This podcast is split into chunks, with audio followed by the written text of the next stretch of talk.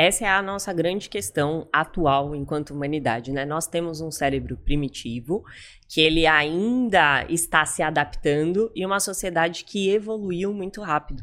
Então, em vários é, mecanismos do nosso corpo, a gente está relacionado com o homem das cavernas, que a gente foi lá atrás, que vem dos nossos ancestrais, mas para uma sociedade que hoje não cabe mais esse tipo de comportamento, não é necessário.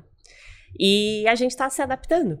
Então, realmente, antigamente você tinha muito tempo de ócio, né? E não faz muito tempo. Se você olhar um pouquinho para trás, é, seus avós colocavam cadeira na frente da casa para trocar ideias.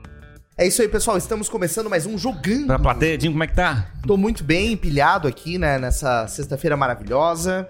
É, hoje teremos um dia muito legal pela frente, já tá começando muito bem. Isso certo? aí. Qual é o tema de hoje, Jimmy? Hoje nós vamos falar sobre as características cerebrais que nos levam a tomar decisões e a definir o nosso comportamento perante Quem a sabe a gente aprende alguma coisa hoje, então, Jimmy. Pois Quem é, é a convidada hoje, então? Hoje a gente está aqui com a Nath Budaiol, ela é neuropsicóloga e há 12 anos, Ferrari, ela ajuda as pessoas a fazerem as pazes com o próprio cérebro.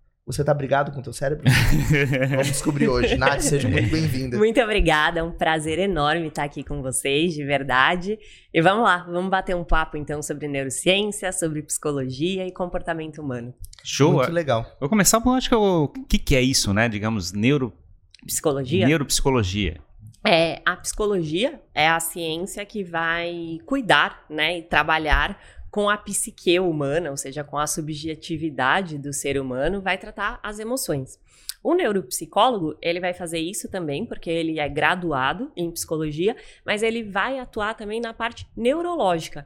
Então, a gente mexe com a parte cognitiva, com a inteligência memória, atenção, flexibilidade de raciocínio, velocidade de raciocínio. E com isso, a neuropsicologia, ela conversa muito com a neurologia, porque são dois profissionais que atuam junto para avaliar e entender como que aquele paciente está com relação à, à sua cognição. Então, seria um profissional que vai olhar para as questões neurológicas também.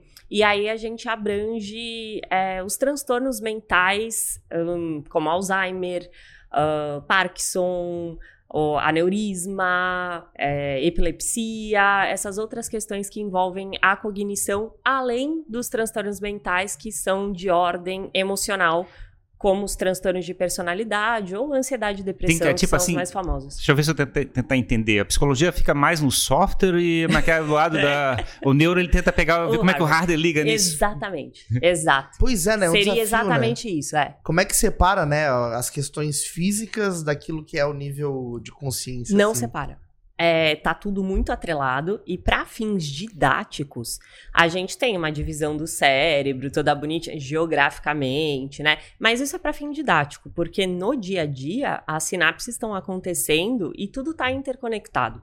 Então, por exemplo, se você tiver numa situação de vida em que você está afetado emocionalmente, isso vai afetar sua cognição é normal, terminou um namoro, tá passando por um divórcio, sei lá, um problema muito sério no trabalho, você não vai ter o mesmo desempenho que você teria em uma outra condição.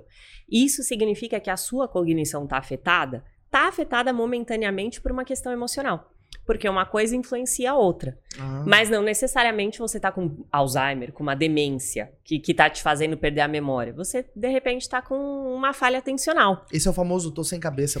isso, exatamente. E tá mesmo. É, é normal, isso vai acontecer, então a gente vai ter sempre cognição e emoção totalmente conectadas, não dá para separar. Mas para para a gente trabalhar, a gente tenta sempre ter um diagnóstico porque a gente consegue dar um direcionamento melhor, um caminho. Então, a nossa medicina tradicional, ela busca o diagnóstico como uma forma de direcionamento. É, se o paciente chega com uma dor de barriga, o médico ele vai tentar examinar para ver o que está causando aquela dor de barriga para que ele possa ser mais assertivo na forma de tratar. E na, na psicologia vai ser a mesma coisa. É, não é que a gente quer rotular as pessoas, mas é porque se a gente entende melhor o funcionamento do que está acontecendo, a gente tende a direcionar esse tratamento por um caminho que seja mais adequado para aquela pessoa específica. A gente sabe, por exemplo, que um transtorno de personalidade é uma coisa que não tem cura. E que o funcionamento dessa pessoa ele é diferente. Então, ele é uma pessoa não neurotípica, neuroatípica. Uhum. É, hoje se fala dessa forma, se dá essa nomenclatura. E é legal você entender isso, porque quando você vai conduzir a sessão com aquele paciente, quando você vai tratar aquele, você vai tratar de forma que se encaixe para aquele perfil. A ideia, então, na realidade, é, digamos assim, é ter uma característica do, uma, é, é do cérebro, fisicamente ou biologicamente, como é que ela está operando, e a gente, de certa forma, está tentando adaptar o nosso cérebro para aquelas condições para ficar na melhor condição de vida. Exatamente, para que você possa performar da melhor forma possível. É, independente da condição. Então, por exemplo, uma pessoa com TDAH, que é hoje muito, Sim, muito falado, é, ela consegue performar bem. Mas quanto mais ela souber sobre o próprio funcionamento dela e quanto mais, né, ela vai sendo acompanhada por profissional, ela consegue performar de acordo com o transtorno. Então ela não precisa mudar quem ela é. Mas a gente ter um entendimento desse transtorno ajuda a gente a orientar essa pessoa de forma que ela consiga performar bem. A gente, quando sai da maternidade, segue uma manual de instrução certinho para fazer essas é, coisas. É, exato. Né? Não, e isso que é louco, porque eu vejo muitas pessoas, né? E às vezes até eu me pergunto sobre mim, né? Será que eu tenho alguma coisa? Eu... é óbvio que tem. É, será que tá, tá tipo, tá rolando alguma parada que não deveria no, no meu cérebro, na, no, na minha é, conduta, né, em relação a pensamentos, ideias, foco, etc. E eu tenho vários amigos, assim, que é, for, fazem acompanhamento, foram diagnosticados com TDAH, ou, né, isso agora é uma coisa que tá muito em alta, assim. E é um negócio louco porque isso atrapalha a nossa vida por um bom tempo e muita gente não descobre e convive com aquilo e aí quando descobre tem uma suspeita que seja aquilo, mas é muito é uma, um campo nebuloso, né? Ainda é. é. Acho que quando a gente fala de mente humana, né, é a última das ciências que, que a gente começou. Primeiro, o ser humano olhava para os astros, para as estrelas, então a gente tem muito mais uma astrologia do que um, uma psicologia que veio bem depois. É mais difícil a gente olhar para as nossas próprias questões. E quando a gente fala de cérebro, é muito complexo. Então, realmente é. Tanto que os próprios alunos da, da graduação de medicina, muitos poucos querem a neurologia. A maioria tende a ir para outras áreas. Por conta disso, né? A gente tá. É muito subjetivo. É, tem muita cérebro é uma responsa gigantesca. Porque Sim. um negocinho ali se altera tudo. E tem um lado que eu também eu acho. É, a gente tem uma série de condições que a gente está mal adaptado para o mundo, do jeito que a coisa está caminhando, como é que o universo está sendo. como é que a sociedade está sendo montada. E, de certa forma, tudo está ficando patologizado. Patologiz... Como é que é? Uhum, Não sei a expressão. Patologizado. Patologizado. Quer dizer, na verdade, a gente na verdade, tem que, como é que é, lidar com o mundo e é, o mundo talvez mais complexo. E a gente está menos adaptado para sobreviver dentro desse espaço. Perfeito. É, essa é a nossa grande questão atual enquanto humanidade, né? Nós temos um cérebro primitivo que ele ainda está se adaptando e uma sociedade que evoluiu muito rápido. Então, em vários é, mecanismos do nosso corpo, a gente está relacionado com o homem das cavernas, que a gente foi lá atrás, que vem dos nossos ancestrais, mas para uma sociedade que hoje não cabe mais esse tipo de comportamento, não é necessário. E a gente está se adaptando. Então, realmente, antigamente você tinha muito tempo de ócio, né? E não faz muito tempo. Se você olhar um pouquinho para trás, é, seus avós colocavam cadeira na frente da casa para trocar ideia. É, se tu pensar, tipo. Não tinha TV. é, década de 80, assim, né? Que é bem perto bem da perto. gente. É, não tinha celular, então é, eu, eu sinto hoje, às vezes eu termino um dia assim, né? Eu falo, cara, eu, não, eu simplesmente não tô aguentando, assim. Uhum. Porque é muito input de informação o tempo todo, a gente tá sempre disponível com WhatsApp, etc. E até eu fui ler sobre isso, né? Fui pesquisar e eu vi um artigo dizendo que a gente tá próximo de um craque emocional da humanidade. Perfeito. Que a humanidade vai quebrar, assim, mentalmente. Isso é real, assim? É real. Tem um livro que chama Nação Dopamina, que ela fala justamente disso, que a dopamina atual, que é essa coisa do, da internet, da rede social, que o tempo inteiro o tá próximo... tá liberando ali isso. aquela dopaminazinha, e que você fica viciado nisso, porque quando você começa, é muito mais fácil de você postergar o que você tem pra fazer. Você começa ali, talvez você nem perceba, mas aquilo vai te gerando um certo prazer Eu- que você quer continuar. Você quer Eu continuar. fumo TikTok quatro vezes por dia. Eu também. A E gente- o TikTok é o pior, não é? É, na realidade é desenhado pra isso, né? Ele te prende de uma É. maneira assim Sim. que às vezes eu penso assim, eu não vou entrar, porque se eu entrar eu não consigo sair. Não. E é muito louco, porque a gente sabe como funciona, você tem plena consciência e te pega do mesmo E, jeito. O que tu consome lá dentro, é claro, tirando os cortes de podcast, Aham. mas o que tu consome lá dentro de outros conteúdos é, é a maior parte das coisas são inúteis, né? Tu tá simplesmente perdendo tempo, assim. É, eu, eu acabo vendo muito, muito corte, muito, muito, muito, muito, e eu vejo muita coisa de dieta, muita coisa dessa, desse mundo fitness, assim, é, e aí eu vejo um monte de coisa de, ah, planta não sei das quantas, que faz, sabe esses negócios? Mas às vezes o algoritmo entrega umas coisas nada a ver, tipo, ah, é, compilado de acidentes. Daí, Vem. tipo. E aí, se você assistir, se prepara, que só vem. vira aquilo, assim. é. uma É. coisa impressionante. Se você assistir alguma coisa de assassinato, Sim. de nos- começa a vir tanto, assim, Sim. e é muito louco, porque dentro de uma rede tem muitos mundos que às vezes são mundos que você não conecta. Exato, Exato. exatamente. E eu, eu acabei vendo um corte de podcast, não, um vídeo de uma menina que tinha anorexia. E me interessei e tal, e comecei a olhar, ah, transtorno de alimentar, tem a ver com a minha área e tal, e fui olhar, meu, o que começou a vir pra mim desse tipo de conteúdo era uma coisa Que assim, impressionante, entrei numa sala assim. que- Que- E eu não conseguia sair, porque aí era um monte de gente dando depoimento de bulimia, de anorexia, de vigorexia. Eu falei, caramba, tipo, olha esse mundo que parece que é um mundo tão distante. E eu acho que veio pra mim essa menina da anorexia, por quê? Por causa do, de consumir conteúdo de dieta. Claro. E Eles aí- já, tipo assim, linkou. ó, a, a menina tá procurando, tá fazendo meio dieta, então vamos alertar de um risco de. Eu achei muito louco Louco. isso. Tu tava falando da dopamina, né? Desse aham. emocional. Então, essa dopamina que a gente tá viciado, vai chegar uma hora que a gente vai. É, o que, o que vai acontecendo é que a gente vai dessensibilizando o sistema dopaminérgico, tá? Então, antigamente a gente tendia a ter mais prazer e hoje a gente tem uma sociedade um pouco mais deprimida. Por quê? Porque a gente tem um excesso de coisas que dão prazer. Então, o que, que é gostoso do final de semana? Ser o final de semana. Hum. Porque ele não é sempre. Se você ficar sete meses de férias sem ter nada pra fazer, muito provavelmente você vai se cansar e vai falar: puxa, eu gostaria de estar fazendo alguma coisa, estudando, trabalhando. Chega uma hora que aquilo cansa. Então deixa de ter aquela relação. E é isso que a gente tá fazendo. A gente tá tendo final de semana todo dia e o final de semana perde a graça. E por isso que existe o tal do jejum de dopamina, que ficou tão famoso, que na verdade seria você. é, se desvincular dessas coisas, desses prazeres fáceis, para que você voltasse a sentir prazer. Então, ao invés de você ter uma alimentação de super calórica, de alimentos hiper palatáveis, e que você comesse isso com menos frequência, porque aí quando você come um hambúrguer ele é mais gostoso. É, ao invés de você ficar o tempo inteiro na rede social e ouvindo música, ou que você faça menos isso, porque aí quando você faz é mais gostoso. E não significa se privar completamente. Mas é que hoje a gente Mas jejum, de certa forma, é isso, né? Você teria É. que ficar é, tendo tédio, literalmente, né? Isso. É você se acostumar com o tédio. Na verdade, é, exatamente engraçado, eu isso. lembro. E quem almoça hoje em dia? Vocês já pararam pra pensar que a gente não almoça? Porque a gente almoça fazendo alguma coisa. Então, ou você tá no WhatsApp, ou você tá no TikTok, ou você tá na Netflix, ou você tá. Então, assim, hoje a gente não tem mais aquele negócio de sentar e comer. Sim. De, sei lá, esperar o dentista e ficar lá. Esperando.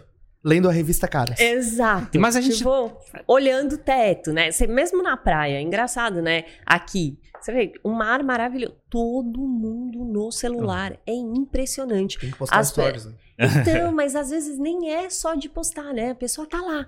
E aí, assim, ela não olha a paisagem, o lugar que ela tá é maravilhoso e tal, mas passa. Porque você tá ali, mas você não tá ali.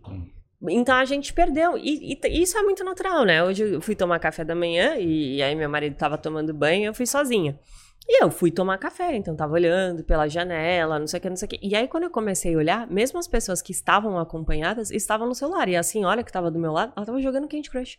O marido dela tava falando com ela e ela, tipo, pá, pá, pá. E eu ainda falei assim: meu, o que, que essa mulher tá fazendo? Que ela não tá nem respondendo, cara. Ela tava jogando. E eu, eu queria entender, tipo assim, uh, eu me lembro da época de adolescente que a gente ficava entediado, assim, não tinha nada pra fazer mesmo, assim. E assim, Isso. agora a gente, eu, literalmente assim, eu não consigo imaginar quando é que eu tive tédio. Às vezes eu sinto, eu não quero ver Netflix, não quero ver YouTube, não quero jogar, não quero ler. Assim, eu tô enjoado de tudo, assim. Pois Às é, fabrica um- tédio já, porque como é que é, nenhum daqueles tanta programas que estão no. Netflix e coisa parecida estão, é que é, te chamando a atenção. É. Aí você fica entediado. E cai naquela discussão né, do, do lado do. Como é que é? Você começa a ficar tão viciado com aquela dopamina que ela já não é mais é sensibilizável, né? exato. É. E aí você Exatamente. começa a procurar como é que é, você pode droga- ver que os jovens, drogas mais pesadas. eles, É. eles sentem mais tédio do que as gerações anteriores. Se você perguntar para um adolescente, ele vai falar, eu sinto muito tédio. Pra gente, como é um excesso, né, de, de estímulo, não sei o que, você fala, meu, não lembro quando eu tive tédio, porque eu nunca tive tanta abundância. Mas pra eles, como isso é muito normal, é muito natural, cansa rápido. É. E vira, ah, tá, mais, mais uma série, mais um negócio. Porque é isso, né? Perde a graça, porque se torna trivial. Deixa de ser o cinema e se torna o. Ah, É porque hoje poucas coisas na vida são emblemáticas, né? São um evento. É pouca coisa na nossa vida Uhum. hoje em dia é um evento. Porque tem tudo tão disponível. Antigamente eu lembro que ir num restaurante era um evento, é. Hum. né? E, hoje, o em restaurante dia- vem até você. Exato, e o daí que você hoje... quiser. Eu já, daí hoje em dia tu passa o dia comendo no restaurante. Pois é, Isso. e esse- isso tudo Você a gente- pode pedir o que você quiser. Você gostou de um restaurante Isso. X, não, você vai lá e ele vem até você. Isso. Você não precisa nem ir. Isso. isso tudo tá provocando esse excesso de doenças, então? É muito mais a questão da incompatibilidade evolutiva. Então, muito mais a questão do nosso cérebro ainda ser muito primitivo e nós estarmos numa sociedade é, muito evoluída para o cérebro que temos. Sim, é o grande causador de todas as doenças. E, e aí entra essa questão de, dentro da nossa sociedade atual, haver um excesso de estímulos, com certeza.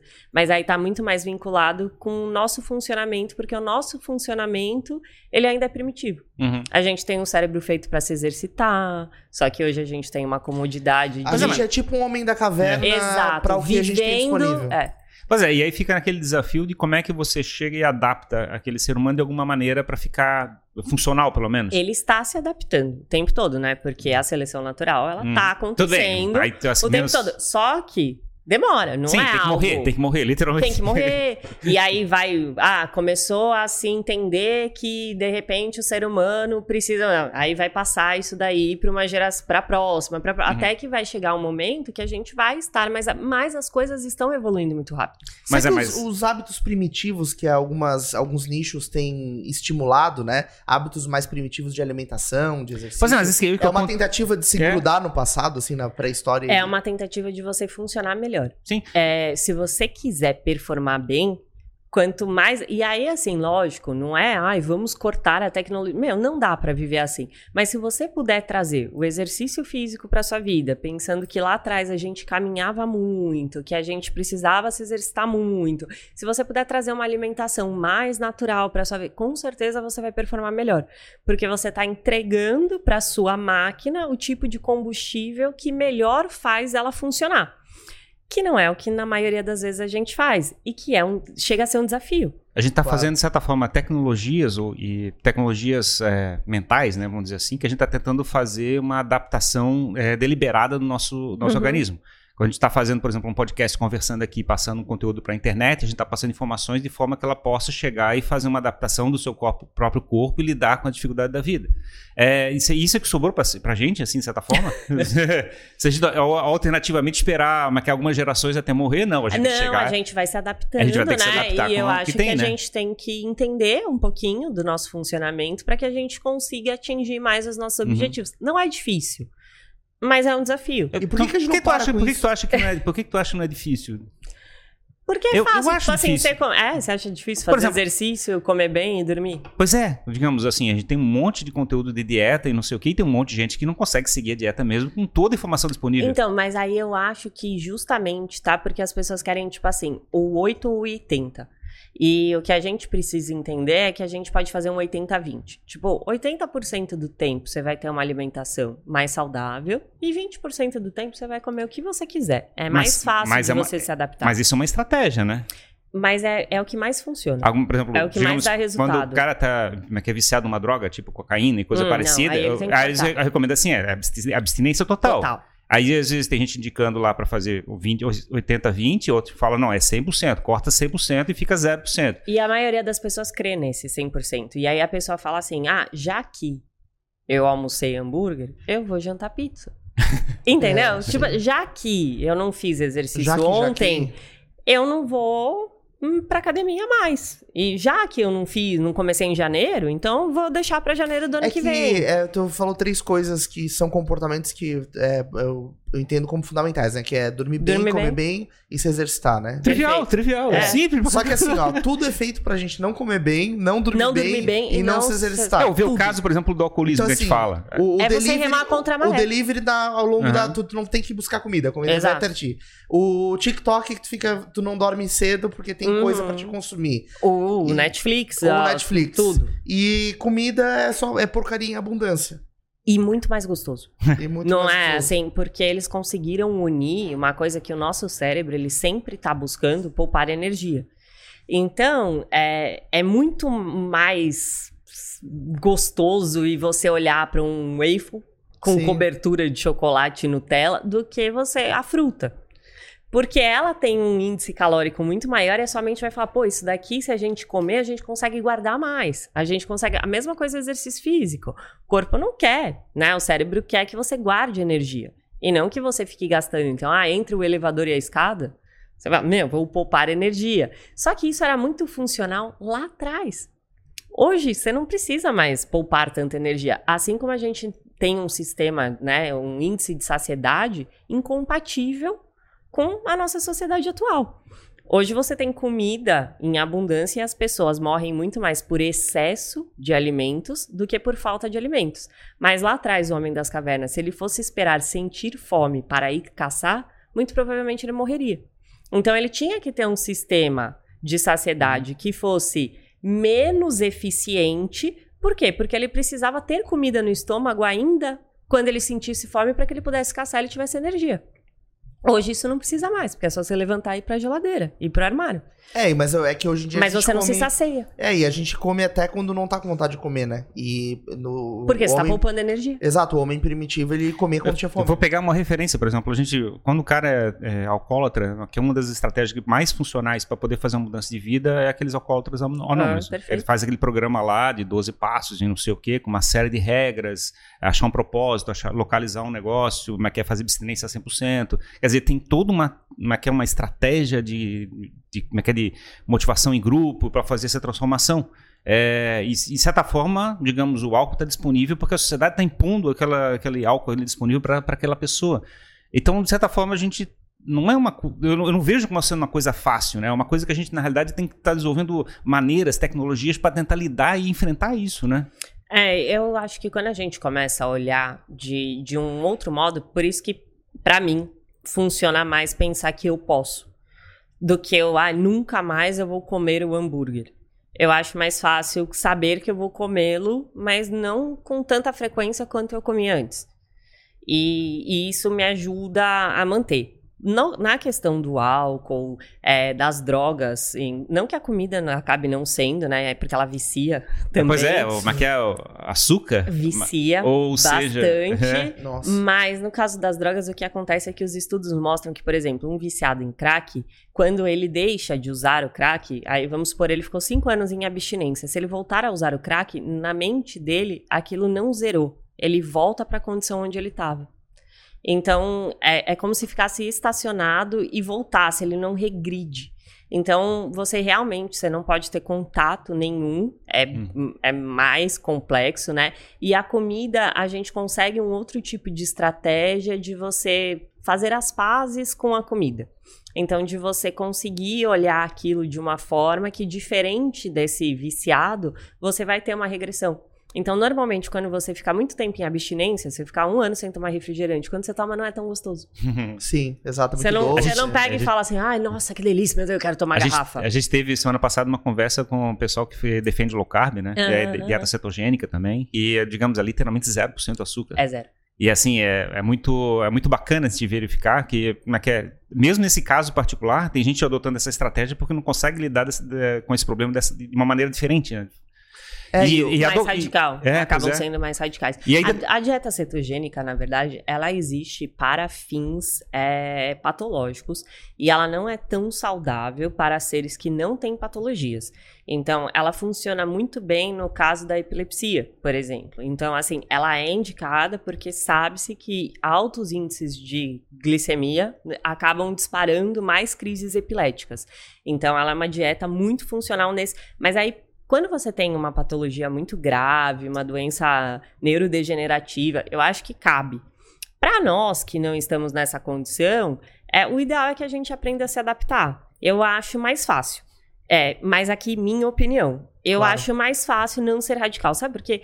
Tem um, um, problema da dieta que a comida faz muito parte do, do social. Uhum. E aí, ah, você vai no aniversário, aí você vai ser aquela pessoa que leva a marmita, é chato, não é? Ou que não come, né? É, eu sei lá, tipo, ah, tem glúten. Não, se libera, tipo, seja mais chatinho, sozinho, sei mas, lá, no seu cotidiano. Mas de certa forma, se a gente vê todo mundo em volta da gema que é se jogando em precipício, será que a gente não deveria tentar dizer assim, eu sou diferente e eu não vou me pular? Tipo assim, também tem esse, esse lado, tipo, eu vou, eu vou ficar sozinho, mas eu tô, eu tô saudável, eu tô cuidando de mim, ah, mas se você comer uma vez, é, não, não tem problema, isso não vai te afetar. Porque eu quero, eu quero, puxar esse lema, porque esse, esse lado, porque, digamos, a dopamina tem um efeito idêntico, né, que a gente tá falando aqui, né? Mas com, dopamina tá em comportamento também. Você tem dopamina assistindo pornografia. Pois é. E aí a ponto. Você é... tem dopamina falando com a menininha que você quer pegar. Você tem dopamina com a... conversando com o amiguinho enquanto você joga videogame, é verdade. Então você pode ter prazer em outras coisas e que também podem te viciar. É, não é só o alimento, não é só a droga, a gente também fica viciado em determinados comportamentos. Mas o, o, eu acho que essa, esse ponto é interessante porque a gente acaba utilizando essas coisas que nos dão dopamina, esses prazeres efêmeros e altamente prazerosos, é, como uma maneira de se compensar pelas coisas que não são tão prazerosas. Perfeito. Então a gente substitui. E o grande desafio que eu vejo, e eu fico tentando fazer isso comigo mesmo o tempo todo, é como eu explico para o meu cérebro que o fato de eu não de eu não comer açúcar, eu deixar de ter esse prazer, por exemplo, é, eu não vou compensá-lo com nada porque eu tenho que parar de fazer isso porque isso faz mal para mim. Então eu acho que esse é o grande desafio de conseguir construir uma fortaleza mental e eu não sei se existe algum caminho na neuropsicologia para isso, para dizer pro meu cérebro, olha, tu vai deixar de ter essas, esses prazeres que te dão dopamina dessa maneira, é, e vai aprender a lidar com isso de uma outra maneira. Vai construir um nível de consciência que tu entenda e mude teu comportamento de saber que, cara, para de fazer isso porque isso está te destruindo. Recompensando o processo, tá bom? Então, por exemplo, se a gente pegar crianças numa sala de aula, e aí você vai ver que as crianças que têm uma tendência a estudar mais são as que tendem a ter notas maiores na sala de aula. Como fazer com que todas as crianças estudem? Pra, você precisa reformar, é, reforçar o processo e não o resultado do processo. Então você vai começar a trazer para as crianças o prazer em estudar. Como? Ah, fazendo uma estimulação com relação a isso. Pô, que legal, você, o que, que você pensou sobre isso? E o que, que você achou? Então você começa a trazer, e aí eles fizeram essa pesquisa de verdade e viram que as crianças que foram estimuladas durante o processo e não só com a nota, tiveram um desempenho muito melhor. É a mesma coisa com a academia. Geralmente a gente foca no resultado, né? Então você coloca lá o shape dos seus sonhos. Você pega um cara que tá há 20 anos treinando, e você fala: Nossa, vou chegar no shape desse cara. Beleza. Quero ser o Renato Carieri. Só que você treina um dia, dois dias, dois meses, três meses, um ano, e você não chega naquele shape. E aí você tá dizendo para você mesmo, tipo assim, cara, o que eu tô fazendo não tá compensando, porque eu não tô atingindo o meu resultado. Então o que, que você tem que começar a fazer? Reforçar o teu processo. O que, que acontece quando você deixa de comer açúcar? Real, você sente menos sono. Você fica mais disposto. É, é fato. E isso é uma coisa que você consegue notar no dia. O dia que você passou sem açúcar, você tende a ter menos sono, você fica mais concentrado. Então você vai começar a falar isso para você. Por quê? Porque você está sim trazendo uma recompensa diferente da que você estava acostumado. O açúcar em excesso, ele deixa a gente mais cansado. E eu tive muita resistência com relação a isso. Eu nunca na minha vida quis fazer dieta. Nunca. Eu era completamente contra. E aí, o ano passado, eu falei: Meu, beleza, eu tô treinando, vou começar a fazer dieta, mas vou devagar. Uhum. E eu comecei. E a primeira coisa que eu tirei foi o açúcar, esse açúcar refinado. Falei: Ah, vou cortar, não completamente. Ainda vou comer um docinho com adoçante. Preciso disso. Ainda como até hoje, ainda não consegui tirar 100% e tá tudo bem. Mas é, é notável. Tipo, às vezes eu senti um sono que eu falava assim, eu não vou conseguir. Eu não vou conseguir continuar. Eu preciso, tipo, desmarcar o próximo paciente que eu preciso dormir 20 minutos. E eu percebi que tinha a ver com a alimentação. É um cansaço, assim, que a gente sente, porque eu não tomo café, eu não gosto de tomar café. Então, talvez por não ter essa coisa do café, café, café, café, eu sentia assim, ia chegando três da tarde, quatro da tarde, eu ia fazendo assim, ó porque depois do almoço eu me entupia de doce e assim, eu tava num nível de comer, sei lá, uma barra de chocolate depois do almoço, sabe? Uhum. Porque você fala assim, ai, dá energia. Sim. Vou ficar com energia. Café tem efeito pra ti, não? Tem. E tem. café eu tô num nível que se eu não tomo um café de manhã, eu, eu não sinto, eu não sinto, eu não sinto impacto do café, Se cara. eu não tomo, eu fico o dia inteiro com dor de cabeça e sonolento e meu dia é uma porcaria. Eu acordo de manhã. É, eu já comprovei isso fisicamente. É. Mas esse é, assim, mas esse de novo é uma questão do, é, é da sensibilidade do teu corpo, né? É, é. é mas é que tirar... meu corpo tá viciado em cafeína, né? Tá. Esse não, mas é o... não é só questão de viciado, é a questão do, do impacto que provoca, né? Porque, digamos, eu, eu, de manhã cedo, às vezes eu tomo café, às vezes eu não tomo. Eu não vejo diferença prática nenhuma. mas que é, eu, eu literalmente, mas que é, antigamente eu dormia, eu tomava café e dormia em seguida, assim, literalmente, assim. Eu não tinha, mas eu almoçava, Na tomava Europa, café. É. Eles tomam à noite. E Cara, mas eu sinto de manhã, eu tô tomando café, eu sinto o café indo na minha veia. Assim. é, é, é, é crença. É loucura. É crença que você colocar essa crença. E tudo bem, faz sentido. A mesma coisa que tinha para mim o chocolate. Eu pensava assim, se eu não comer o chocolate, eu vou ficar com sono. E às vezes, quando eu ficava com muito sono, eu ia lá e pegava o doce, porque eu pensava assim, ah, eu tô com muito sono porque tá faltando, tipo, energia. É engraçado então eu vou buscar essa, essa energia. E no fim era justamente o contrário. E né, é um desafio, mas conforme você vai vendo coisas legais que, que você tá ganhando a partir disso, é bem gostoso também. Tipo, a mesma coisa exercício físico. Eu comecei três vezes na semana. Não comecei... Hoje em dia eu treino de domingo. Uhum. E é o dia que eu mais gosto de treinar. Tipo, a, a, gente acorda cedo, eu e meu marido, tipo, 6 horas da manhã no domingo a gente tá acordado e a gente treina duas horas. Legal. E a gente sai pra andar com os cachorrinhos. Uhum. E, tipo assim, a gente hoje gosta e é a nossa rotina, mas foi aprendido. Não foi tipo assim, eu não acordei e falei, ah, a partir de hoje eu treino oito horas por dia, Sim. sete vezes por semana. Não. E também é uma mudança de hábito, porque de repente na noite anterior, no sábado, tu tem que também estar tá atento ao que tu vai fazer para poder estar tá disposto no domingo. Perfeito. Então vai mudando a tua vida por completo. E né? eu gosto hoje em dia de treinar, tipo, mesma coisa que você tem do café, eu tenho com a academia, porque eu penso assim, como eu levanto e vou treinar, eu penso assim, ai, meu dia começou. Uhum. É, ai, eu preciso disso, assim, tipo, na hora que eu tô lá, não sei o quê. E às vezes eu vou empurrada. Sim. Faz parte, tipo, nem sempre. Tu não sente você, vontade uh, de ir pra lá todo dia. Mas aí depois você fez, você fala, ai, que legal que eu vim, sabe? Uhum. Ai, foi gostoso que eu estive aqui. E aí, quando eu não tô muito afim, eu faço só um cardio. Entendi. Hoje, é, tais, é, é, é, tens um consultório, atende pessoas, é, tu, é, virou um, é, é, te formasse na medicina? Não, não. Fiz psicologia, psicologia, em psicologia. E aí especializasse nessa área.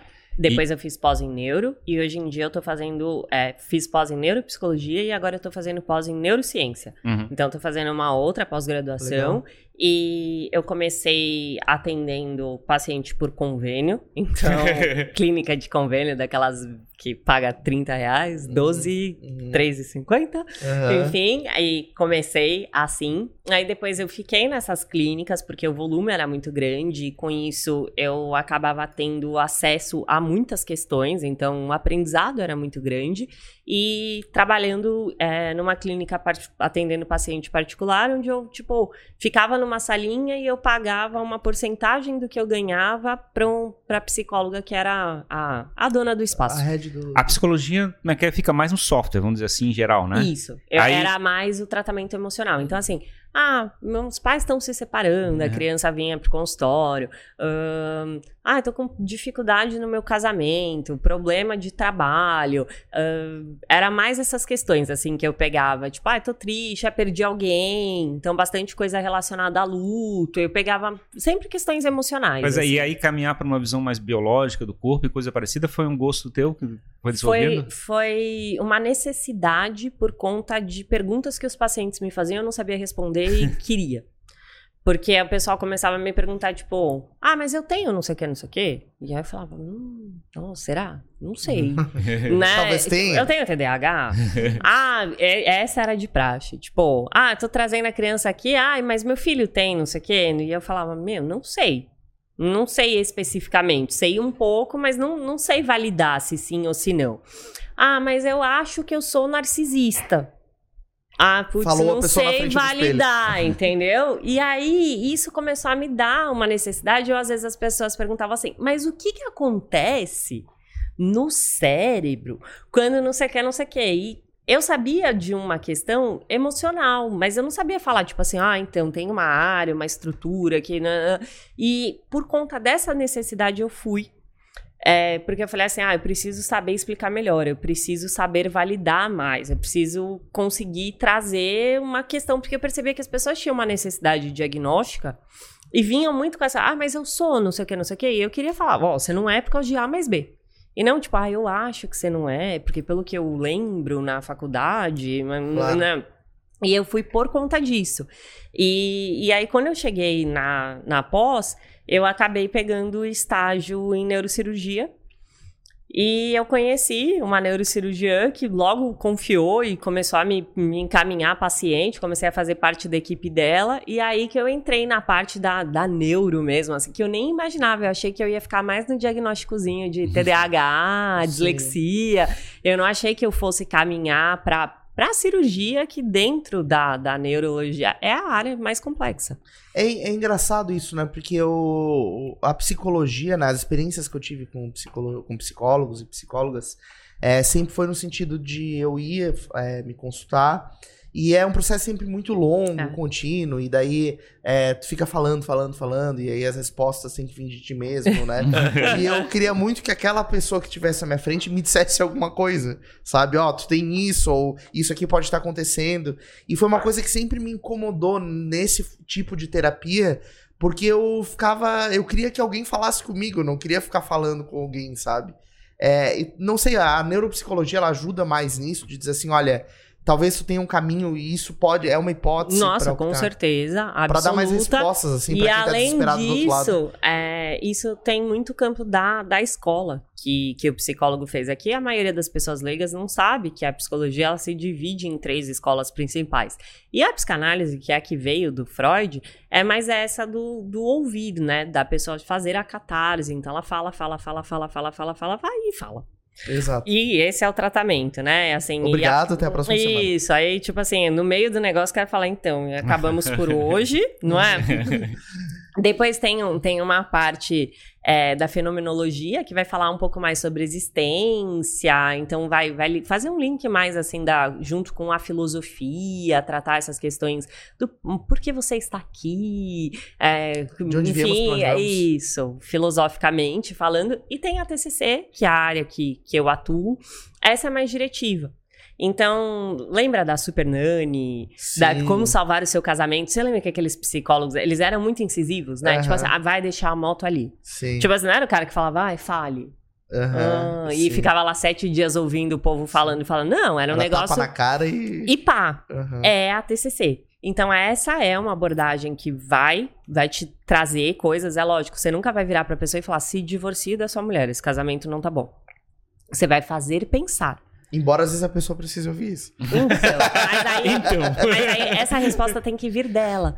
Porque Sim. como você vai partir do pressuposto de que você sabe o que é melhor pra pessoa, mais Claro, do que claro. ela mesma. Sim. Então, tipo assim, você vai fazer pensar, mas de um jeito mais diretivo. Não vai ficar nessa coisa. Porque eu também, eu fiz psicanálise no- quando eu tava na, na faculdade. E eu sentia a mesma coisa, porque eu deitava no divã, então eu não via a cara do, do psicólogo. Tipo, ele ficava atrás de mim.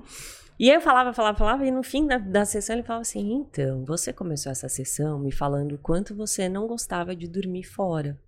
E eu, ah, tipo, daí, sabe? tá, falei, mas ah, tipo, eu já falei mais uma hora depois disso, tipo. E aí eu ia embora e falava assim, nossa, mas o que, que será que ele quis dizer? Por quê? que sabe? Então, eu acho que também me, me fazia falta, e por isso que eu acabei indo para uma outra área. E a neuropsicologia, ela não é tratamento. É uma avaliação diagnóstica, ela pode ser tratamento quando ela é a reabilitação neuropsicológica, mas é um tratamento para um fim. Então, por exemplo, o paciente fez uma cirurgia e por conta dessa cirurgia, do aneurisma que ele teve, ele teve uma falha na memória ali, ele tá com um prejuízo de memória. A gente vai trabalhar a neuroplasticidade para restabelecer essa memória. Então é um é focado. Ó, você tá vindo aqui, a gente vai fazer isso, é exercício, a gente vai trabalhar a sua memória para você reabilitar isso e para você conseguir seguir. Então não é aquela coisa que você vai fechar um negócio de, ah, você vai ficar um ano vindo aqui. Tipo, geralmente você fecha um pacote mesmo de sessões para reabilitação. Falasse, falasse a palavra neuroplasticidade. É, Na realidade, então, ah, o objetivo é tentar ajudar no processo de, de cura da pessoa através da transformação de como é que o cérebro é usado, ou, ou como é que as células são adaptadas de uma maneira dentro do cérebro. É exatamente isso. A neuroplasticidade, capacidade de adaptação do nosso cérebro, dele se moldar. Então, ele tem uma plasticidade. Isso vem do plástico mesmo, porque quando você esquenta o plástico, você faz com ele aquilo que você quer. Então, a gente vai usar essa neuroplasticidade que está acontecendo para que o cérebro consiga se readaptar à nova condição dele, digamos assim. Então, sei lá, você teve uma lesão, você tem aqui um cone que impede a passagem do carro. Esse carro vai fazer a volta em torno daquele cone e vai seguir o caminho dele. Então a gente vai usar essa plasticidade para que, apesar daquela condição, ele consiga se readaptar. Então ele Quão plástico é o cérebro, na tua opinião? dá até os 25 anos muito. É, conforme a gente vai ficando mais velho, bem menos. Então, quanto mais velho a gente vai ficando, menos neuroplasticidade a gente tem. Não significa que a gente não tenha. E aí tudo depende muito também de, de a capacidade de recurso que você tem. Quando a gente fala, por exemplo, de uma patologia, de uma neurocirurgia, se você consegue fazer uma intervenção mais rápida, pós-cirúrgica ou não. E isso é muito relativo. Porque às vezes a pessoa depende do SUS. E às vezes ela não começa a reabilitação logo na sequência da cirurgia. Se ela conseguir fazer isso, ela tende a ter um- uma adaptação melhor. E é muito relativo, porque depende do quanto que o paciente também vai se empenhar nas atividades. Então, eu atendi uma senhora de pós-Covid que ela estava assim, com uma memória muito, muito ruim, com uma capacidade atencional muito rebaixada, porque ela passou mais de dois meses internada, ela, ela teve AVC na hora de estubar, então foi um quadro bem complexo. Ela já tinha mais de 60 anos e ela recuperou absolutamente tudo. Ela voltou a andar com. Aí, assim, quando você olhava no início, você falava assim: Meu Deus, não vai dar certo. Aí Acho cai- que ela não vai conseguir. E conseguiu tudo. Ela tava sem mexer um braço inteiro. Ela voltou. A... Mas assim, tinha uma dedicação por parte dela muito grande. O que você passava pra ela de atividade, ela fazia. Mas aí tem, envolve fisioterapia. Tudo. Ela tava fazendo físio, tava fazendo fono, porque ela, como ela ficou fala. entubada, tudo, né? A fala tava boa, mas ela tinha questões com a deglutição. Então a, o fono, a fono tava indo também, e o neuropsicólogo e o neurologista. Tava t- trabalhando time. equipe junto. E assim, tem recurso, óbvio, mas teve muita dedicação Pois também. é, a palavra dedicação é, é, achei interessante porque, de novo, a gente tem que achar um propósito forte para poder chegar e fazer essa transformação. É, que é- a gente, que é, digamos, faz uma cirurgia, prejudica alguma coisa da atividade do cérebro e diz assim, pô, eu já tô, como é que é, é, jogando, é que é, na retranca aqui no, no processo Uhum. como um todo. Vale a pena me esforçar?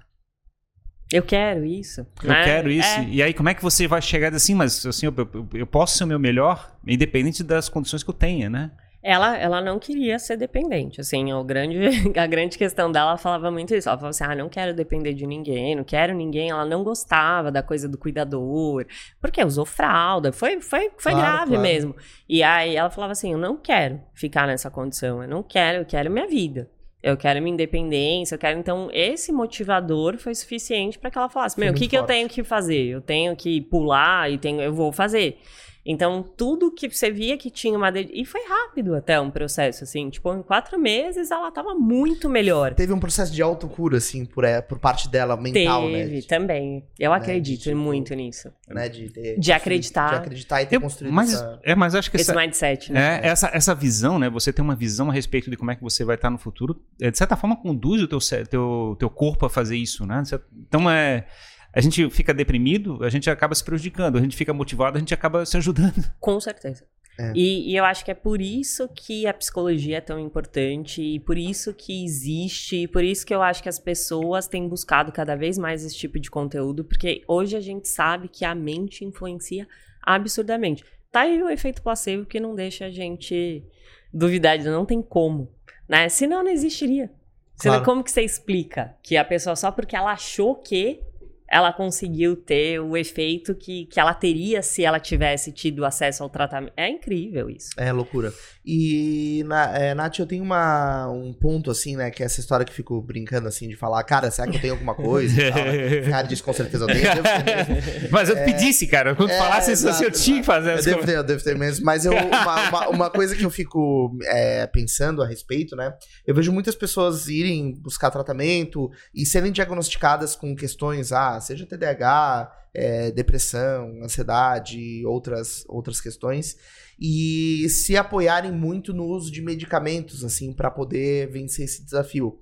E isso é uma coisa que me preocupa muito, porque daí eu começo a ver, eu vejo muitas pessoas hoje em dia é, tomando um remédio para uma coisa, outro remédio para efeito colateral do, do- daquele remédio e outro remédio para outro remédio, um remédio para acordar, outro para dormir, enfim. E isso me preocupa, porque você começa a criar uma dependência química do teu corpo em relação àquilo, né? É, existem maneiras de contornar esses transtornos que não seja necessariamente com medicação? Ah, com certeza absoluta, e eu acho que esse é um ponto muito importante, porque infelizmente a medicina virou isso hoje em dia, né? Assim, você vai no médico pra pegar a receita.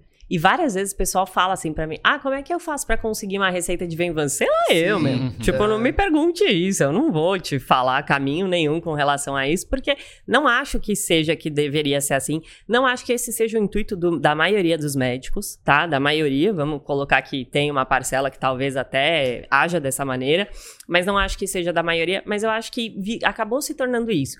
E o remédio é mais fácil. Porque a gente quer o corpo magro. É que é a pílula mas mágica, a gente né? não quer a academia e a dieta. A gente só quer o resultado. Normal. O cérebro quer poupar energia. E a- o remédio é mais fácil. Só que o remédio, ele sempre vai te ajudar no sintoma. Então, ele é muito eficiente e ele é muito necessário, muitas vezes, demais. Mas você precisa trabalhar o processo, principalmente a psicoterapia, para você entender o que está causando. Uhum. Porque existe alguma coisa ali, tipo assim, não foi do nada que começou a dor de estômago. Às vezes é um processo inflamatório, algum alimento que você comeu, às vezes você tem uma intolerância a determinados tipos de substância, às vezes é uma reação nervosa do seu organismo. Então, assim, quando você consegue entender o que está acontecendo, quando você consegue mexer nisso, na massa do bolinho, é muito mais fácil de você trabalhar. E o que as pessoas fazem é assim: ah, tô com dor de barriga, e vai e toma o remédio. Aí tá com dor de barriga no dia seguinte novo. Vai e toma o remédio. Aí passou, ficou uma semana sem, aí vai e toma. E nunca vai atrás. Falar assim, não, o que, que será que tá acontecendo? Que eu tô com direto com dor de barriga. A gente não faz, né? A gente só vai maquiando, maquiando. E aí tende a quando você vai buscar ajuda, a coisa já se, ter se agravado bastante. Principalmente quando a gente fala de transtorno mental. Então, o ideal seria que a gente trabalhasse nessa prevenção e não deixasse para buscar um profissional só quando você já tá totalmente ferrado Uhum. que é o que a maioria das pessoas fazem, infelizmente, e que a gente tivesse a consciência de que, meu, é medicamento. Não é legal. Então, a maioria dos neuros, assim, que eu, que eu sigo, que eu curto, trabalho, eles falam muito sobre, tipo assim, o remédio como um uso naquele momento pontual para você poder fazer outras coisas e fazer uma adaptação. Tipo assim, mudar estilo de vida, muitos transtornos mentais, eles têm, assim, um- uma remissão quase absoluta de sintomas, ou um- uma grande diminuição de sintomas com o estilo de vida. A gente também tá um lado que. A gente tá falando aqui da questão do sintoma e da doença, né? que é Uhum, os dois uhum. eixos, né? E mas que é, a gente identifica o sintoma, a gente não identifica a doença. E fica sempre tratando a sintoma e não fica olhando qual é a doença. Exato. Eu acho que talvez a gente tenha um lado de tentar localizar qual é- de fato qual é a doença, né? Aquilo que tá fazendo a gente ficar doente. Exatamente. E, eu- e isso é a neuropsicologia. E Por isso que eu gosto, entende? Porque a gente vai no ponto. Na E aí é muito mais fácil. E além da psicoterapia e do medicamento, a gente tem outras técnicas como neurofeedback. Então, neurofeedback é um aparelho, vamos falar assim, uma tecnologia que você vai fazer uma estimulação transcraniana, ou seja, fora do crânio, para trabalhar os estímulos elétricos que acontecem no seu cérebro. Então, você consegue tratar depressão, Alzheimer, TDAH só por estimulação elétrica. A gente tem fotobioestimulação, que é o mesmo, mesmo tipo de tratamento, mas com laser terapia. Então, você vai também trabalhar nas questões elétricas, você pode estimular ou desestimular. O laser, Do- como, é, como é que funciona isso? É, você- é uma- um aparelho também que você vai fazer estimulação em pontos específicos Na pele? do crânio. Na é, pe- você chega, tipo, a encostar aqui, assim, mas é Uhum. sempre transcraniano, sem, sem nenhum tipo de, de dano, você não precisa abrir o Uhum. cérebro, não é, tipo, vamos implantar um Uhum. chip. É porque ele chega a atravessar a pele, não, né? É, na verdade, ele vai atravessar, ele vai dar uma estimulação, Uhum. assim, mas é, tem, tem todo o estudo certinho, então você vai colocar só o, a- os joules que, que são necessários naquele, para aquela condição específica. Não vai chegar Na a área específica, não. E na Vai área queimado.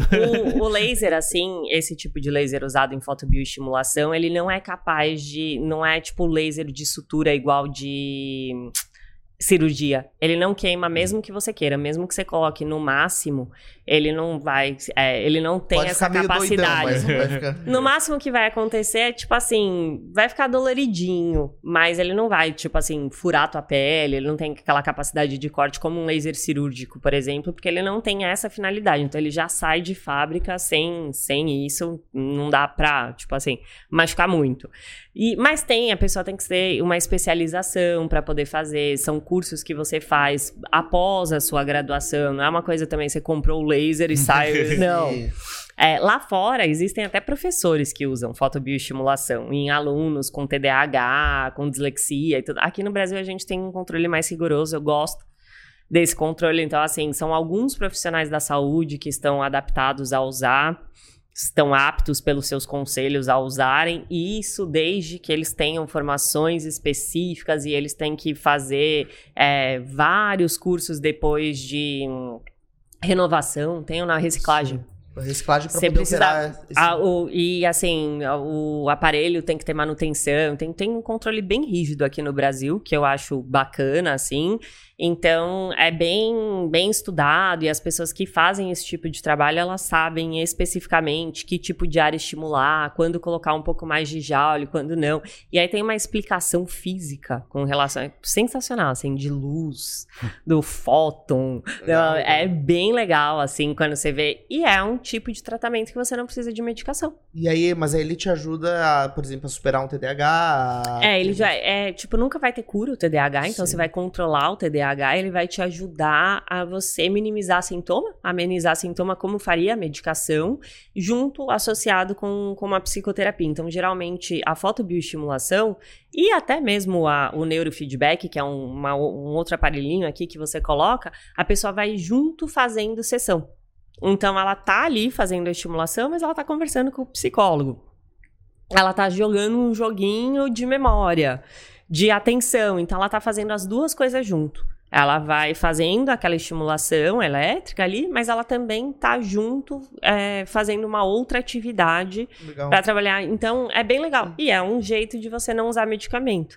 Mas aí sempre tá meio que associado a fazer terapia. Ah, sim, com certeza. né? E E, Não, pode falar. não, eu ia perguntar como é que funciona o teu trabalho hoje, porque tem toda uma, uma construção de conteúdo nas redes sociais, né? É, Isso é um caminho que muitos profissionais né, na área têm buscado, né, para colocar, para se colocar no mercado, para mostrar para as pessoas aquilo que estão estudando. É, hoje o que que tu tá fazendo? Como é que o que que te estimulou a, a Uhum. seguir por esse caminho de se tornar uma produtora de conteúdo, né? É, eu comecei lá na pandemia. Então, eu comecei a fazer um canal, fiz um canal no YouTube, né? E aí eu comecei a colocar conteúdos que eram pra fazer pensar. Então, foi assim que tudo começou com Celular esse, mesmo? com esse canal. Ah, eu usava o celular, mas eu usava um teleprompter. Eu fazia um textinho todo Sim, bonitinho, legal. assim, roteirizado, não sei o que. Eu fazia os quatro vídeos por dia, tudo, tudo certinho, assim. Profissional, profissional. É, queria fazer tudo bem, bem bonitinho. Depois que a gente entende que não é bem isso que, que cola, né? Então, tipo assim, quanto mais espontaneidade, mas estava começando. E aí a ideia naquele momento era de, de trabalhar com, com uma coisa que eu chamo, que se chama treinamento cognitivo, ou seja, de aumentar a capacidade do cérebro de atenção, de memória, de flexibilidade de raciocínio. Então, trabalhar essas questões fazendo pensar e lógico, eu queria vender um produto que era um treinamento cognitivo, mas esse, eu falava disso no final, assim, sempre, tipo, ah, se você quiser saber mais, não sei o que, a ideia era de jogar um conteúdo gratuito que as pessoas conseguissem pensar. Então eu pegava N assuntos, ia falando sobre eles, mitologia grega, é, falava de, de coisas, coisas, é, alguns artigos científicos, algumas coisas, mas tudo com roteirinho, tudo bonitinho. Não virou muito é, esse trabalho, eu fiz junto um, um, um Instagram, o Instagram cresceu bastante, mas aí me hackearam e eu nunca consegui Caramba. recuperar a minha conta. Como é que Tinha é? muitos seguidores nele? 200 mil. Nossa, foi. Senhora. Como é que era fazer os primeiros conteúdos assim? Horrível. É, e o, porque, feedback, o assim, feedback é bom ou é positivo? E eu não, é, a, a gente não sabia editar, meu marido me ajudava, né? Só que a gente não, não, não era tão bom assim, tipo, em editar. Então tinha que ir no, no seguido. Então, se eu ia gravar um vídeo de 20 minutos, eu tinha que não errar 20 minutos. Eu tinha que falar tudo certinho. Então, eu treinava umas quatro vezes cada um antes, e isso quando eu não errava. Aí tinha que começar tudo de novo. Sim. Então, eu demorava muito pra fazer esses quatro vídeos semana, assim, tipo, ia metade de um dia. E tem aquela frustração também de você chegar e fazer o primeiro conteúdo e ou ninguém assiste, ou aquele que assistiu reclama diz que não ficou legal. E o pessoal falava isso, parece um robô. e tal. É porque eu lia e eu tinha tanto medo de errar, porque eu não podia errar, então eu era, tipo, bem engessado, assim, rolar, sabe? tipo assim, eu falava até baixinho pra não, não ter erro, e, sabe? E aí foi, foi ainda assim, até que não foi tão ruim. Tipo Claro. assim, veio um, um pessoalzinho, não sei o quê. Eu acho que a parte legal disso foi que me destravou. Porque eu fui indo, fui indo, e aí a gente eu comecei a fazer live, eu fazia duas lives por semana na época da pandemia, e eu comecei a trazer uma galera da área da saúde, tive acesso a uns médicos muito legais, e aí na live eu era mais solta, e a live i- ia muito legal, acho que por isso que o Instagram foi crescendo bastante, por causa das lives, das collabs e tal. E aí as lives davam uma boa visualização no YouTube, e a ideia depois se tornou tipo assim, ah, vou ganhar dinheiro com o YouTube. Deixa pra lá vender treinamento e vamos, vamos ganhar dinheiro com o YouTube. Também não deu muito certo, porque pra você ganhar dinheiro você tem que ter uns vídeos muito, muito estourados. E aí eu conheci a Karina, que hoje é a, a minha sócia lá e apresenta o podcast, nosso podcast junto comigo. E ela falou assim, Nath, é, puta, gostei do seu jeito, você é muito legal e não sei o que. Ela veio, eu tava atendendo uma menina, uma adolescente, e a mãe dela era amiga da Karina, e ela falou assim, eu vou te apresentar essa psicóloga que ela é muito legal. Vocês têm que se conhecer. E quando ela falou isso pra mim, eu falei, ah, que chato, né? Uhum. Tipo assim, ó, isso é médico, você também, vamos ser amigos, sabe? Tipo, um negócio nada a ver. Mas aí eu falei, ah, tudo bem, né? Mãe da minha paciente, vou pelo menos. E a gente conversou, fez um, marcou de fazer uma chamada de vídeo e tal, e a Karina tipo, bateu assim. E ela falou, ah, vamos vender um curso. Eu falei, vamos, então, tipo, beleza, né? Talvez esse seja o caminho. E aí ela chamou um cara pra ajudar a gente, um cara que fazia lançamentos e tal, e aí esse cara deu um direcionamento do tipo, sejam mais, ah, não fique tão engessado, sejam mais soltas e não sei o quê. Aí eu criei o hábito de fazer o story todo dia, porque eu queria vender esse curso. A gente vendeu 12 desse curso. E eu comecei 12 vagas, tipo, Sim. bem pouquinho. Mas foi Mas um curso Foi um legal. lançamento de semente, o primeiro Foi, lançamento. foi, foi bom. E aí eu falei, ah, já que eu já estou fazendo story todos os dias, eu vou continuar fazendo story todos os dias. E continuei. E aí comecei a assistir podcast quando eu comecei a ir pra academia. Eu ouvia, consumia muito podcast enquanto estava me exercitando e tal. E aí eu comecei a, tipo, entrar nas comunidades e, fazer comentário, porque eu gostava do conteúdo de verdade, assim. E aí, quando o Lutz me chamou, que foi o primeiro podcast que eu fiz, a primeira coisa que ele falou foi do meu YouTube. Ele falou: Eu entrei no teu YouTube, no teu canal, e aí eu vi, tipo, os seus conteúdos e eu gostei dos teus vídeos e eu quero que você me explique assim, o que, que é Cogmed. Ele já tinha, tipo, feito um estudo Legal. E aí, tipo assim, aquele YouTube que tinha flopado, na Ah. verdade foi o que me levou pra hoje eu poder, tipo assim, ter desenvolvido, porque aí depois do Lutz, quando eu fui lá, um monte de gente começou a conversar comigo, e aí eu já cresci no Instagram, aí eu vim no Sem Groselha, que é gigante, aí eu cresci mais no Instagram Sem Groselha, o episódio tem quatro horas. Uhum. Engraçado São esse quatro insight. horas de... Como é que é o, foi, foi feito um rastro, teoricamente, digital, do conteúdo seu. Teoricamente não, não bombou naquela época, Não. obviamente. Né? Mas ele achou interessante. Mas virou um rastro. E a gente, um monte de gente que tem medo de começar exatamente por causa desse senso, assim, né? Vai ficar, ninguém vai ver, É. vai ser lixo, não sei o quê. E o bom foi que a gente, tipo assim, na época, eu fiquei com vontade de cortar o YouTube, porque como tinham hackeado o Instagram, o Instagram não me ajudou em nada, porque o tanto de mensagem que eu mandei, o tanto de e-mail, tanto, nossa, todos os dias eu tentava muito recuperar a conta, muito, muito, muito. E eles, não, deu uma raiva que a vontade era de, tipo assim, ah, deixa pra lá, vai. E fizeram alguma coisa com a conta, assim? Usaram pra alguma coisa? Então, dizem que eles revendem, né? Ah, sim. É... Mas tu vai na tua, naquela tua arroba antiga e não tem mais nada lá. Então, na- eles trocavam o nome Sim. toda hora, então é, a gente ainda. conseguiu, a gente conseguiu duas vezes ainda re- relocalizar. Depois eles, eles arquivaram todas as publicações. É, então foi indo devagar, assim, eles foram apagando algumas coisas, eles arquivaram umas coisas, aí eles iam, trocavam de nome, aí a gente conseguia ainda identificar, porque a gente tava em cima, não sei o que, aí depois eles trocaram de nome de novo, porque tem uma semana pra você poder trocar de Sim. nome. Aí eles foram trocando de nome, não sei o que, e provavelmente eles venderam a conta vazia com os seguidores pra alguém. E eles ofereceram pra mim a conta, inclusive, por 4 mil dólares. Nossa. Se eu quisesse recomprar a minha conta, meu, Uhum. o que, que você vai comprar a sua conta? Tipo assim, como que você vai Sim. negociar com um bandido, né? Claro. Tipo assim, qual que é o tipo de, de garantia que você tem? Tipo, nem respondi, né? Tipo assim, a vontade era de falar, vá, né? Sim. Mas não falei, não respondi. E os caras são muito assim, né? Eu ainda peguei e falei assim, obrigada, não tenho dinheiro. Aí ele respondeu assim, mas está falando comigo de um iPhone. Você Aham. acredita? Caramba. Eu falei, meu, como o cara sabe? Aham. Foda, né? Tipo assim, eles Sim. são muito. E aí o que falam é que é, tipo assim, tem uma é uma galera daqui que vende lá pra fora e aí retorna pra cá. Então, tipo, é um rolo assim. Eu nem sabia que isso existia, por isso que eu caí no golpe. Claro, claro. Porque se eu soubesse, eu não, tipo, eu nunca imaginei que conta de Instagram, tipo, pudesse ser vendida, porque pra mim não faz muito sentido. Por que que você quer seguidor de um- uma coisa que não é, um seu nicho? Exato, é um público. E também é um público que tá, tem uma conexão muito pessoal, mas tem valor, né? É, mas ele destrói, ele destrói a rede de relacionamento, mas. Ah, é, então, mas aí, tipo, não te parece uma coisa muito assim? Porque, ah, tudo bem, tem uma loja de roupa que tem 500 mil seguidores. Aí roubam a conta e falam assim, ah, vou te passar essa conta. Tá, mas as pessoas que estão ali, elas querem ver roupa. É você É. comprar roupa, exato. Elas É. não querem, tipo, É, não, neurociência. é a mesma lógica de comprar seguidor, por exemplo, que não, não adianta de nada. pegar um monte de chinês lá só pra fabricar é, número. exato. É, Ah, eu então... tenho 15 mil russos. É. É verdade. E veio um monte de russo mesmo. Mas eu acho que nem é gente. Você acha que é Não, gente? é, é quem vende isso, eu imagino, eu imagino que crie contas. Eu também. É, fique criando várias contas, né? Depois direciona elas pra seguir.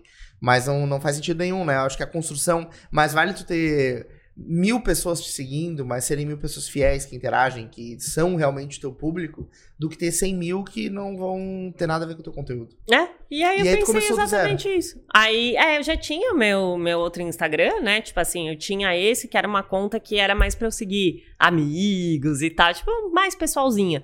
E aí eu comecei a fazer nesse mesmo, porque aí esse, esse cara, esse lançador, ele falou assim: olha, as pessoas preferem pessoas do que empresas, porque o outro tinha um nome empresarial e tal. Ele falou assim: deixa no teu nome mesmo, porque as pessoas gostam da Nathalie e não da Norte Psicologia, não, no caso era Cerebral Influencer, a minha, minha antiga conta, eles, é, é mais fácil você se conectar e, tipo, você vai atrair um, a galera que você estudou, não sei o quê, então vai começar a vir, tipo, porque as pessoas te conhecem. E aí foi assim que começou, falava sozinha, nos stories pra caramba, tipo, direto colocava caixinha de pergunta, ninguém, ninguém me mandava, tipo, duas, e aí eu pedia pra minha mãe, pedia pra minha irmã, falava, meu, postei caixinha, pergunta alguma coisa, não sei o que, tá, e elas iam, tava, ia pedindo pra quem eu conhecia, Karina me mandava um monte, eu combinava umas com ela, tipo, ah, me manda tal, eu te mando tal, não sei o que, e foi indo assim, e aí os, foi os podcasts que fizeram é, a coisa crescer Tens um podcast, então? Qual é o nome? Lutz. Lutz. Lutz, Podcast. E- E... foi o Lutz e o Sem Groselha, e aí o que. O que... Mas tu tem um podcast teu. Agora sim, Ah, tá. Esse, qual que é o nome desse? Podcólogas. Pode Pode? Podcólogas. Ah, pode psicólogas. colocar, É, entendi. legal. E o enfoque de vocês qual é? Lá a gente tem abordado as questões da, da, neuro, da neurociência, né? Porque a Karina é psicóloga, ela não é neuropsicóloga, ela é psicóloga, mas ela também faz pós em neurociência, então a gente tá fazendo a mesma pós. E a gente tenta falar um pouquinho, assim, de comportamento humano, mas a gente tem trazido uma série de convidados. Quando a gente começou a ideia era fazer episódios só eu e ela. Mas aí aconteceu que eu falei, ai, Caio, eu queria chamar uma pessoa X, não sei o quê. Foi muito legal. E aí a gente começou a trazer, só que a gente tem trazido pessoas não só da psicologia, mas relacionamento. A gente já falou sobre relacionamento, a gente já falou sobre exercício físico, por conta da, né, da importância do exercício físico para a saúde, mas seria mais uma- um foco em, tipo, em saúde mental no geral. Legal, legal, bem legal mesmo. E quais são as arrobas pro pessoal seguir do Podcólogas? Tá, o do Podcólogas é arroba nagodaiol e arroba terapia no Insta, que é o da Ah, legal, Karina. Legal. E aí tem no YouTube. Tem. É Podcólogas Podcast. Ah, tá. A gente vai deixar na descrição os links. Perfeito. É, não, é legal isso. Na verdade, essa estratégia do podcast é muito boa, né, Ferrari? A gente. Eu, eu acho que. É, a gente defende, É. A nossa vida é. Imagina, É a gente muito vive disso, né? E eu acho muito legal também, porque a minha percepção, a gente estava falando da questão da. É, de conseguir fazer as pessoas mudarem a forma de lidar com a vida, né? De chegar e fazer essa mudança do comportamento. A gente fala que tem dificuldade, exemplo, de parar de tomar álcool, parar de, parar de consumir celular, parar de consumir é, é é? qualquer coisa que está prejudicando a vida. E a gente precisa ser motivado para isso, né? a gente precisa de energia para fazer esse tipo de coisa. E muito do que a gente está produzindo na internet, de certa forma, é para dar esses elementos para a pessoa tomar essas Eu decisões. acho. E pra mim, me ajuda. De Sim. verdade. O que mudou a minha vida foi a internet. É, podem falar mal e tudo mais, eu acho que tem coisas que são muito positivas. É o tipo de ferramenta que você vai. Assim, se você pensar, uma caneta pode salvar uma vida ou pode retirar uma vida. Porque você pode, né, ajudar alguém que tá ali se sufocando usando uma tampinha de caneta. Ou, e você pode matar alguém no mesmo lugar usando a mesma caneta. Então, eu acho que o, uso da ferramenta, quem vai dar somos nós. E a internet é, assim, pra mim, mudou a minha vida de verdade. Porque foi a partir do, de consumir esses conteúdos que eu tive vontade de voltar a treinar, de, de, de fazer uma dieta, de ler mais, de, de estudar, de conhecer. E hoje, assim, conforme o trabalho vai crescendo um pouquinho, meu, é sensacional o privilégio de poder conhecer determinadas pessoas. Eu não sei se vocês sentem Sim, isso, mas o que eu mais gosto do podcast é que, tipo, toda vez que eu termino, eu falo assim: Deus, obrigada por eu ter sido escolhida, porque eu tenho conversado. E quando você conhece pessoas que.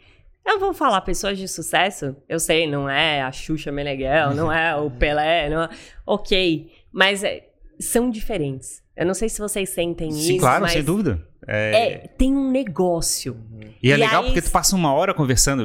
Digamos, se tu passa 20 minutos numa conversa com a pessoa, ela fica, é, é que é, digamos, aquela. Só aquela face, aquela mentirosa, aquela Aham. máscara, né, digamos, na tua frente.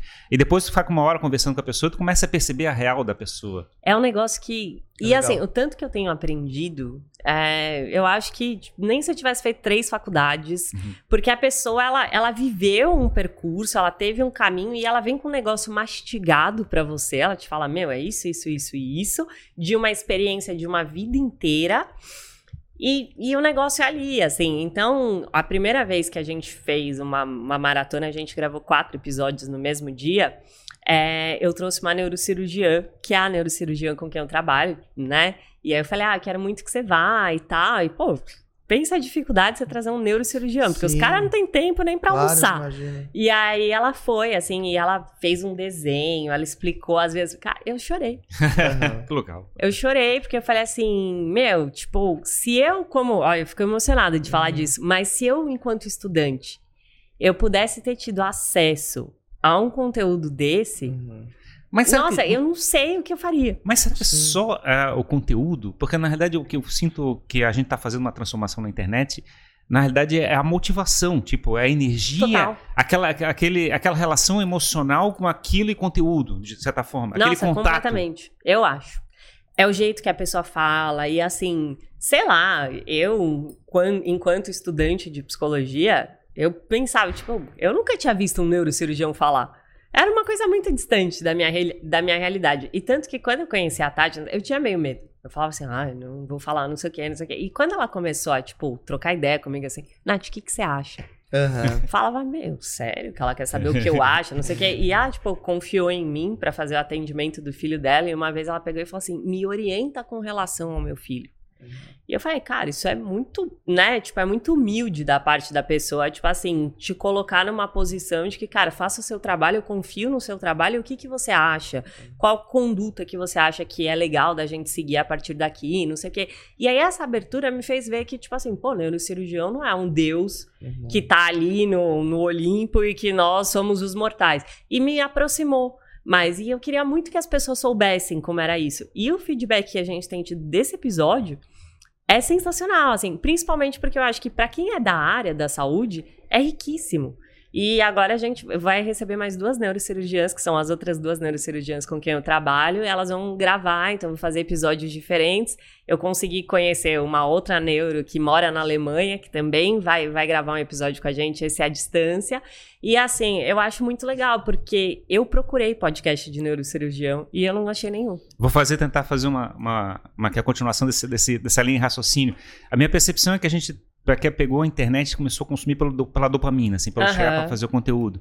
E aí a gente começou a verificar que isso estava muito raso. E a minha sensação é que a gente está cada vez procurando mais sentido eu nas também. coisas. Eu e acho. na realidade, digamos assim, quando começa a perceber que tu começa a é, pegar sentido, assim, digamos, história de vida, é, contato, é, a transformação, quando você começa a perceber esse tipo de coisa, você começa a olhar para aquele efeito da dopamina, assim, pô, isso é muito pouco para mim.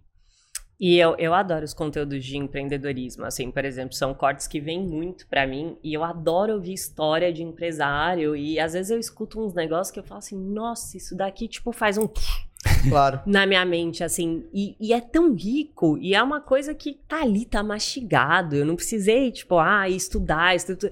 Então, assim, eu acho que é uma ferramenta sensacional. E eu acho também que gera uma motivação. Que você vê as pessoas falando. Eu sou muito fã da Ana Beatriz, que é a psiquiatra e tal. Eu adoro o jeito como ela se coloca, a forma que ela conduz as respostas dela quando ela vai aos podcasts. Então, pra mim, é uma inspiração. Eu penso, ah, eu quero me aproximar dessa linguagem, dessa forma mais humana de falar, de, de conseguir fazer até uma conexão entre espiritualidade e psicologia de um jeito assim, é, muito respeitoso, sem impor coisas. Então, eu acho que é, é Isso- muito isso- inspirador. Isso é uma, isso é uma, é uma coisa que a gente está né, é nesse exercício, quase 300 episódios, né, tentando aprender exatamente a fazer É. isso, né? Como é que É. chega e faz, como é que é o toque cada vez mais sensível com as pessoas.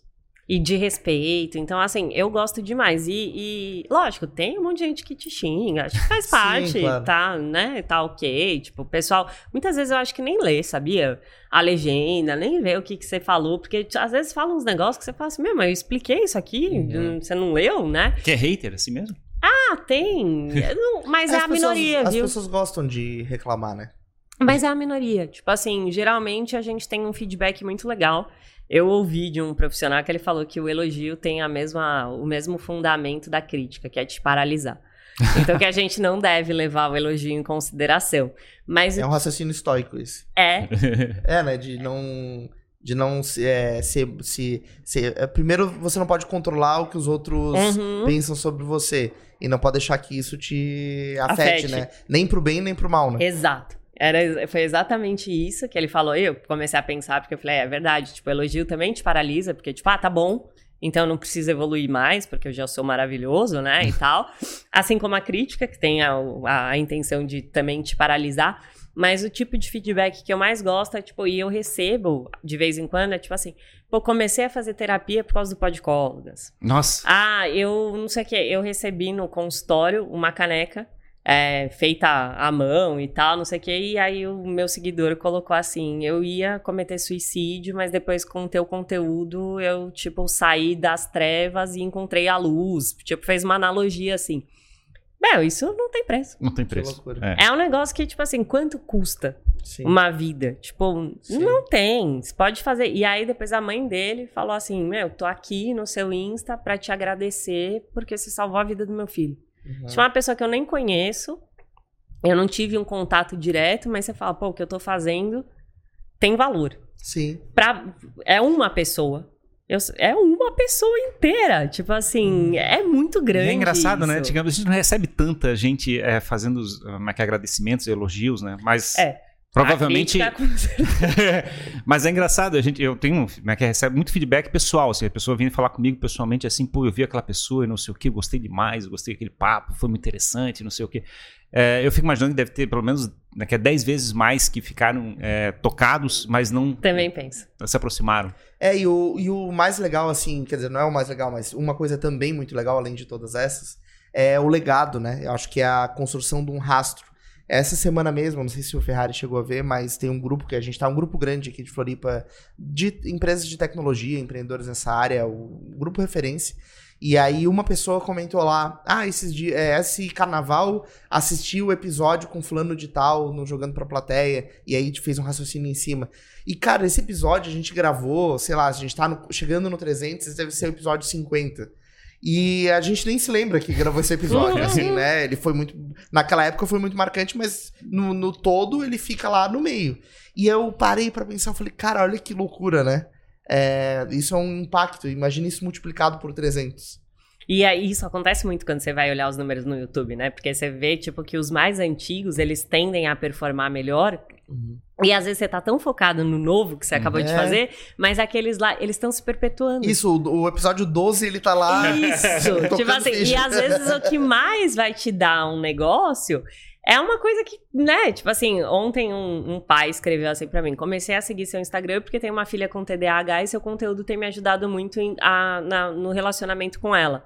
Isso é muito rico, é muito grandioso. E você fala assim, caramba, tipo, olha que legal, é uma família que você, de certa forma indireta, você tá, tipo, ajudando na construção de uma. Isso é, é uma coisa sensacional, assim, é extraordinário. Sei, a gente não pode se deixar levar, Hum. fico toda hora pensando nisso, tipo assim, Sim. ah, não fica achando que não sei o que e tal. Mas é muito, eu acho que isso é o que faz tudo valer a pena. É, isso é, uma, é o que nos dá dopamina, assim, pra. É, seguir é o que faz né? valer a pena. E E, mas- aí não importa se, sei lá, se.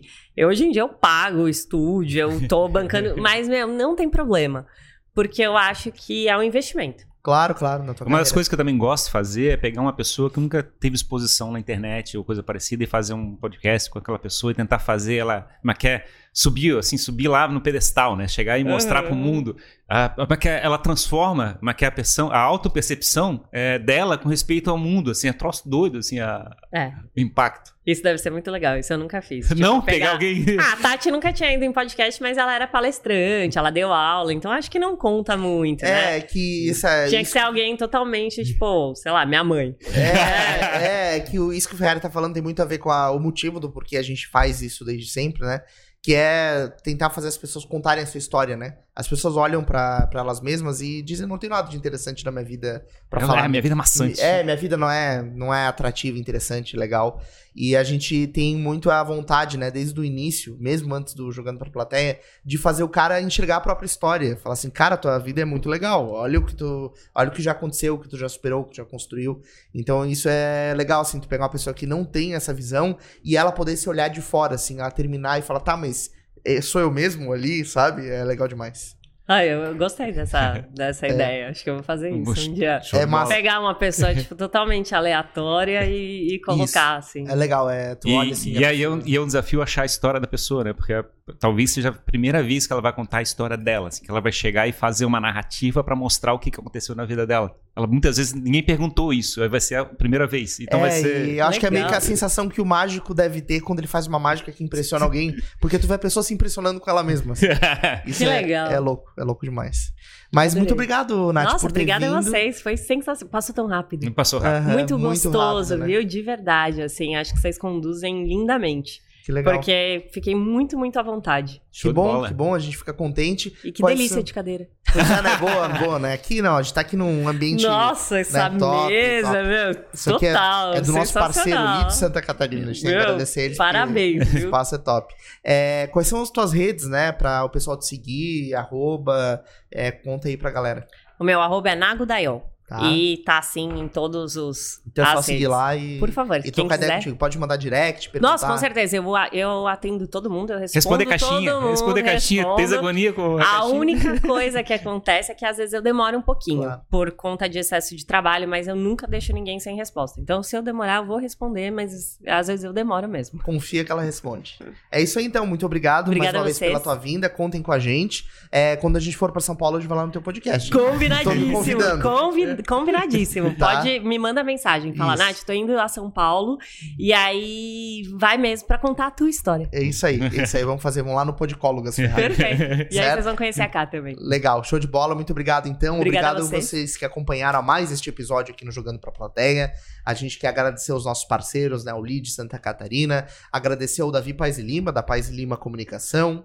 A doutora Rebeca Heinzen, que é, tem o podcast Pink Talks sobre saúde feminina, o podcast que a gente produz aqui é, para ela. E também agradecer ao Danco Gastronomia, Música e Drinks, é, que é a nova casa do Jogando Pra Plateia. E em breve no canal vocês vão ver vários episódios da gente trocando ideia lá também. Certo? Feito, É obrigado. isso aí, muito obrigado e até o próximo episódio do. Pra Jogando plateia. Até mais, gente. Obrigado. Tchau, tchau. tchau. tchau.